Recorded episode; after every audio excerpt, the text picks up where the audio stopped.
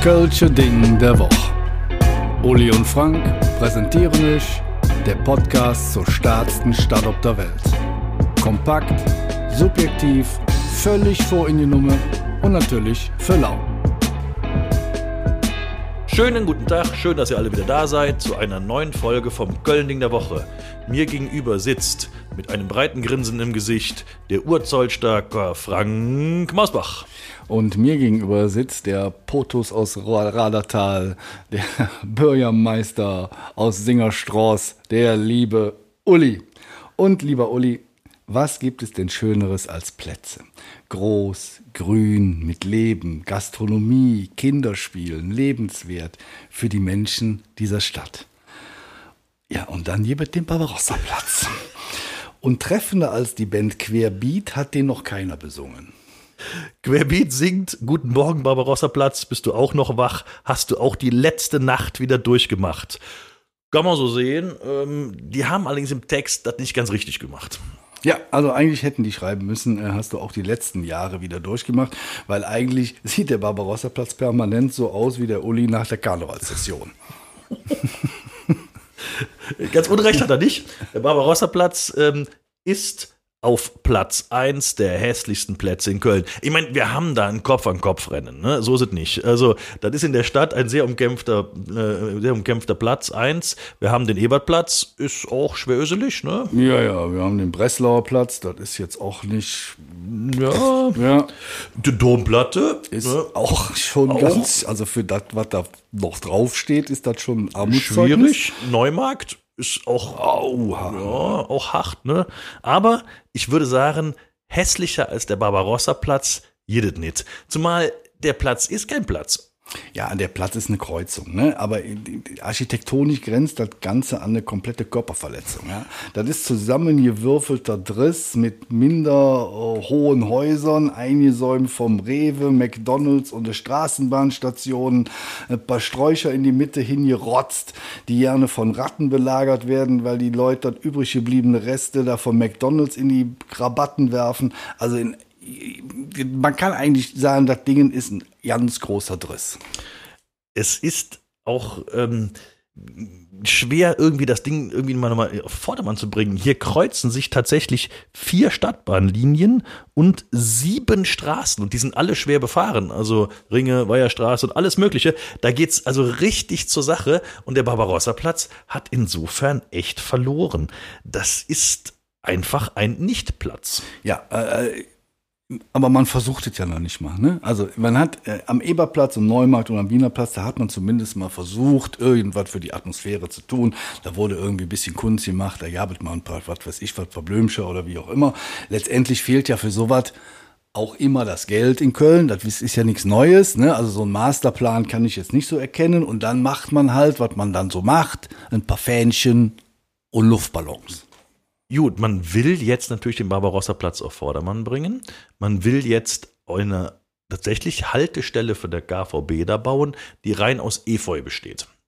Der kleine Haken ist, man will damit 2027 anfangen und dieses Efeu-Wäldchen, was da angepflanzt werden soll, wächst halt drei, vier Jahre. Das heißt, wir wären 2030, wo wir das kleine Efeu-Wäldchen da hätten. Ehrlicherweise, auch das rettet den Barbarossa-Platz nicht. Ja, also äh, vielleicht gebe ich denen mal einen, einen kleinen Tipp, auch wenn, der, ich sag mal, der Vergleich hinkt ein bisschen. Ne? Aber in unserer Nachbarschaft, äh, Nachbarschaft gibt es eine Stadt, die hat zwei Ds, also Düsseldorf. Da gibt es einen Barbarossa-Platz. Dort bin ich schon gewesen mit meinem Kollegen Immanuel. Da ist Gastronomie, da fährt sogar eine Bahn. Da sind auch mehrere Straßen, die sich kreuzen. Da ist grün, da gibt es einen Wochenmarkt. Also da hat man schon, sag ich mal, ein schöneres Händchen für seine Plätze. Nur mal so als kleiner Tipp. Auch, da ist natürlich wesentlich kleiner, alles klar, das ist jetzt keine Hauptverkehrsader wie der Barbarossa-Platz. Aber sag mal, so ein bisschen Fortune für was Schönes könnte man sicherlich auch am Barbarossa-Platz finden. Dabei tut man dem Platz ja eigentlich ein bisschen Unrecht. Och, was war das früher schön doch in Kolonia, gilt tatsächlich für den Barbarossa-Platz. Der war ein wunder, wunderschöner Platz. Tolle Gebäude drumherum, ein Springbrunnen in der Mitte, Platz und alles Mögliche. Es war nämlich so, als 1880 angefangen worden, äh, als man 1880 angefangen hat, die Stadtmauer abzureißen, hat man sich überlegt, wir bauen einen schönen Prachtboulevard. Der Prachtboulevard waren die Ringe, das vorher ehemals freie Schussfeld vor der entsprechenden Stadtmauer. Und da, wo dann die Ausfallstraßen waren, wollte man eine Reihe wunderschöner Plätze anlegen. Ja, da war der Rudolfplatz, der Eberplatz, und der Barbarossa. Ja, und der Klotwischplatz und noch mehr. Also gab es eine ganze Reihe von diesen ganzen Plätzen. Und ähm, den Platz, wo halt dann die Luxemburger Straße auf die Ringe trifft, hat man nach Friedrich I. benannt. Ja, ähm, äh, einem Stauferkaiser, das dieses Wort ist mir völlig, habe ich noch in meinem Leben nicht gehört. Aus dem Geschlecht der Staufer. Auch hier ah, weisen okay. wir wieder unbedingt darauf hin, auf den Willem Fromm, der es ganz genau weiß, mit seinem Podcast Eine Geschichte der Stadt Köln. Ja. Ähm, ähm, äh, und der war, also wie gesagt, der war Kaiser und wegen seines roten Barts wurde der Barbarossa genannt. Und man hat halt ihm zu Ehren dann, gut, der war zu dem Zeitpunkt auch Gott sei Dank schon, keine Ahnung, 800 Jahre tot, weil ansonsten hätte der das nicht zugelassen, dass man heute diesen hässlichen Platz nach ihm benennt. Das war nämlich ein sehr aufbrausender Typ, da hätte der keinen Spaß dran gehabt. Ja, ähm, leider Gottes ist diese Verschandelung dieses Platzes, ähm, sag ich mal, relativ zügig vonstatten gegangen und hatte auch nicht unbedingt was mit den äh, Zerstörungen äh, in der Nazizeit zu tun, sondern ähm, da war, wann war das nochmal? Sag es mir noch schnell. Ja, schon in den 30er Jahren. Ja, schon in den 30er Jahren, genau. Ne? Bereits in den 30er Jahren hat man den äh, Barbarossa-Platz verändert, aber zugunsten des wachsenden Verkehrs. Also weniger Grünflächen ne? und ähm, Straßenbahn kreuzen den Platz. Also da nahm das Drama quasi schon seinen Lauf. Und als dann die Alliierten die Stadt in Schutt und Asche gelegt haben, bis 1945, wurde dann alles schnell aufgebaut und man hat in Köln sehr großen Wert auf die autogerechte Stadt gelegt. Das war das Todesurteil für das bisschen, was vom Barbarossa-Platz noch übrig war. Wir zitieren hier Ulrich Krings, der war ehemals äh, Stadtkonservator ähm, unserer Stadt. Der hat äh, ein schönes Zitat gebracht. Ja, das Konzept der autogerechten Stadt ist hier ganz brutal zum äh, Tragen gekommen. Es wimmelt hier nur so von Scheußlichkeiten. Ja, und dann hat er recht. Wenn ihr mal da hingeht, könnt ihr euch das angucken. Es ist ein absolutes Fiasko. Es ist nochmal ganz definitiv kein Platz. Das ist einfach nur ein riesengroßer Verkehrskuddelmuddel. Ja, und wer einmal versucht hat, diesen Platz zu Fuß zu überqueren, äh, wird auch den Verkehr in Neapel, Istanbul und Kairo überleben. Und sage ich mal, die, selbst die Straßenführung ist für Autos kaum zu überblicken und mit dem Fahrrad grenzt das schon an Selbstmord. Jetzt hat man tatsächlich überlegt, ob man nicht mal die Straßenbahn eine Etage tiefer legt.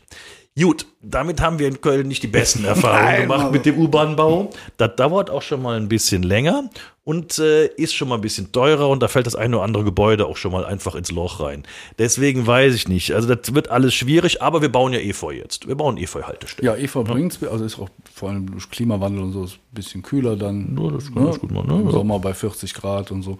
Ja, also es ist ganz schwierig, da irgendwas Positives zu finden. Ne? Also ich, ich sag mal so, also ich kann mich noch an Zeiten erinnern, wo ich äh, öfters am Wochenende mal weggegangen bin. Dann bin ich natürlich auch, sag ich mal, auf die Zübscher Straße gegangen und irgendwie strandet man ja doch immer am Barbarossa-Platz. Und sag ich mal, positiv ist vielleicht, dass man da nachts so eine wilde Mischung aus Studenten, Obdachlosen, gestrandeten Junggesellen, Abschied, Partyvolk und was weiß ich, irgendwie so, ich, ich nenne das jetzt mal urbanes Leben findet. Ja, was nicht immer nur positiv ist. Ne? Also Nein, man kann auch von einer erbrochenen Pfütze in die nächste laufen, im urbanen Leben da. Ne?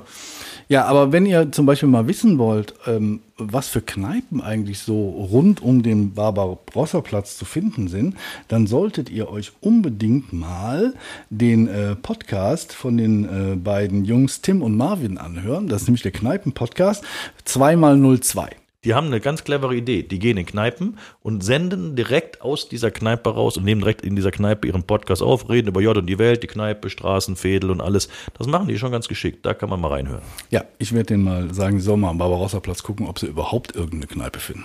Ja, Kneipen gibt es schon, das ist halt nicht schön. Ja.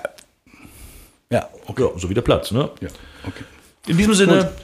Wir haben in Köln schon äh, schöne Ecken, man muss sie halt lange suchen und äh, wer Unterstützung dabei haben will, kann gerne mal bei einem von meinen Lotsentouren mitkommen, dann zeige ich auch die schönen, schönen Ecken dieser Ja, Stadt. das stimmt. Und zum Trost kann man natürlich sagen, ich sag mal, egal wie beschissen du morgens im Spiegel aussiehst, der Barbarossa-Platz sieht beschissener aus.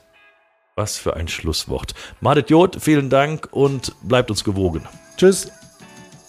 Vielen Dank fürs Zuhören. Und da wir natürlich absolut davon ausgehen, dass euch der Podcast gefallen hat, folgt ihr jetzt natürlich auch bei Spotify und zusätzlich Noch auf der Webseite des Köln-Lotsen, köln-lotse.de oder bei dem ganzen Social-Media-Gedöns, Instagram, Facebook und wie sie alle heißen, überall einfach Köln-Lotse gucken, dann findet ihr uns.